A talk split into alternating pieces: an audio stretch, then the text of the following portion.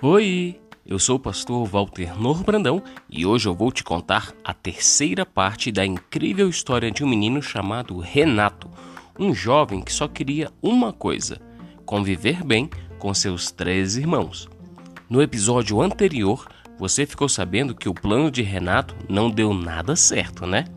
Aqueles sentimentos ruins, a raiva, a inveja e o ciúme não deixaram ele se divertir nem um pouco com seus irmãos nas férias. Ele acabou foi ficando de castigo e várias vezes. Mas agora que o pai dele chegou em casa, será que as coisas vão melhorar para o Renato? Será que o papai tem alguma estratégia para ajudá-lo a vencer esses sentimentos ruins? Quer saber como termina essa história?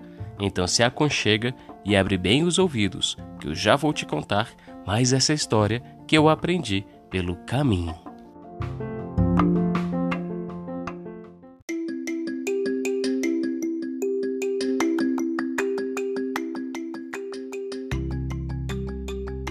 Que tal agora a gente parar um pouco, relaxar e aproveitar para ouvir uma bela história?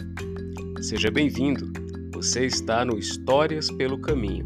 Por aqui, a história é sempre uma surpresa, mas o caminho você já sabe, né? Jesus é o caminho. Jesus é o caminho, a verdade e a vida.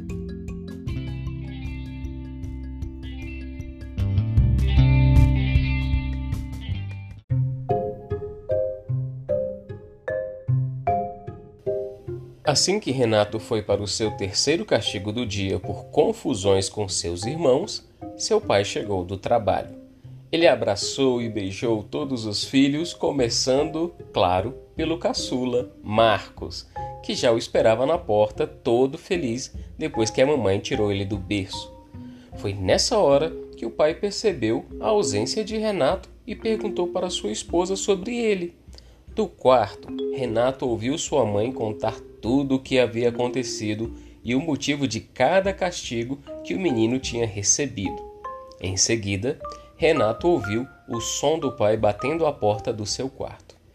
Pode entrar, papai, disse o menino, receoso com o que podia estar prestes a acontecer.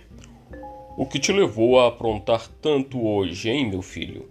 São os meus três maiores inimigos, pai. Você está me dizendo que os seus irmãos são seus inimigos? perguntou o pai preocupado. Não, pai, eu amo os meus irmãos, mas às vezes eles me fazem sentir uns sentimentos ruins. Esses sentimentos é que são os meus inimigos e eu não sei como vencê-los. Me explica isso melhor, filho.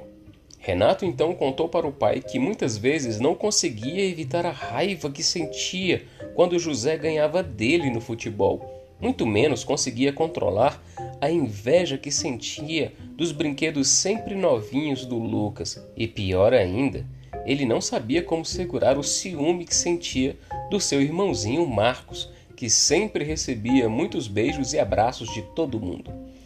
É, filho, você tem um problema sério. São três contra um. Três sentimentos ruins contra um sentimento bom.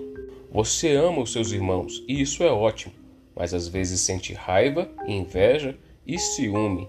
Bom, acho que só tem uma coisa a fazer. O que, pai? Usar a estratégia do rei Josafá. Rei Josafá?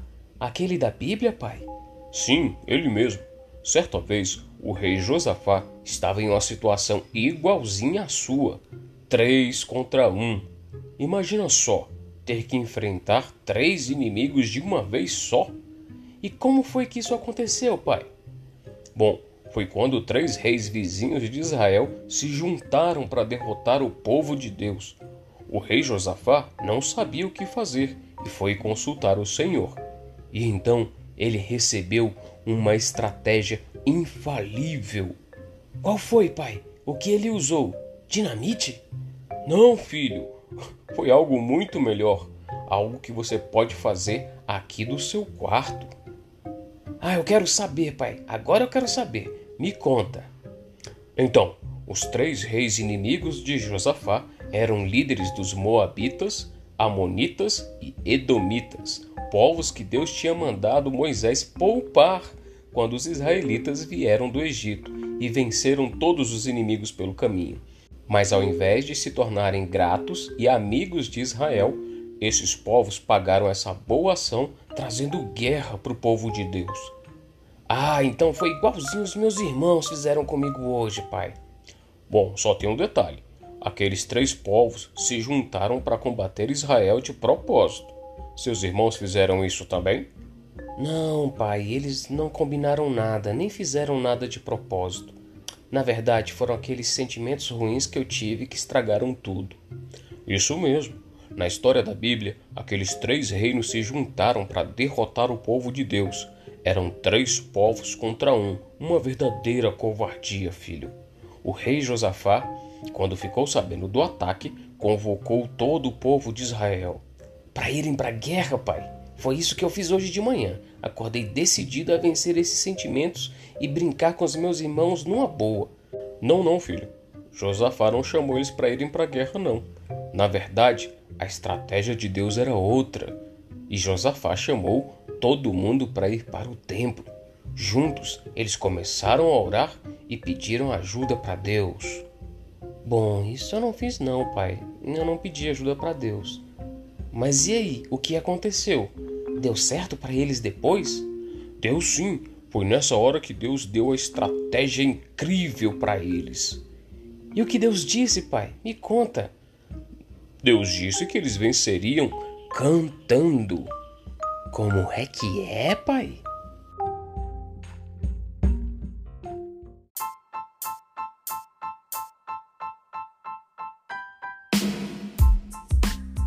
Hoje você ouviu a terceira parte dessa história. Que plano mais estranho esse do pai do Renato, né? Cantar para vencer inimigos? E o pior, três inimigos de uma vez, e três inimigos tão difíceis como a raiva, a inveja e os ciúmes. Mas os inimigos do rei Josafá não eram nada fáceis também, e parece que essa estratégia deu muito certo por lá. Como será que isso aconteceu? Eu não vejo a hora de te contar na quarta e última parte dessa história. Te vejo lá, hein? Tchau, tchau e fica com Deus. Ah, e se você ficar muito curioso, lembra que você pode ouvir essa história completa, tudo de uma vez, assinando o nosso clube. O link está aqui embaixo na descrição desse episódio. Lá no clube, além das histórias completas, você também terá acesso a histórias exclusivas e acesso antecipado para as histórias que vêm para cá. E é claro, assinando o clube, você me ajuda a alcançar mais crianças com histórias cristãs na internet. Deus abençoe você e até a próxima. Vamos juntos pelo caminho e lembre-se: Jesus é o caminho.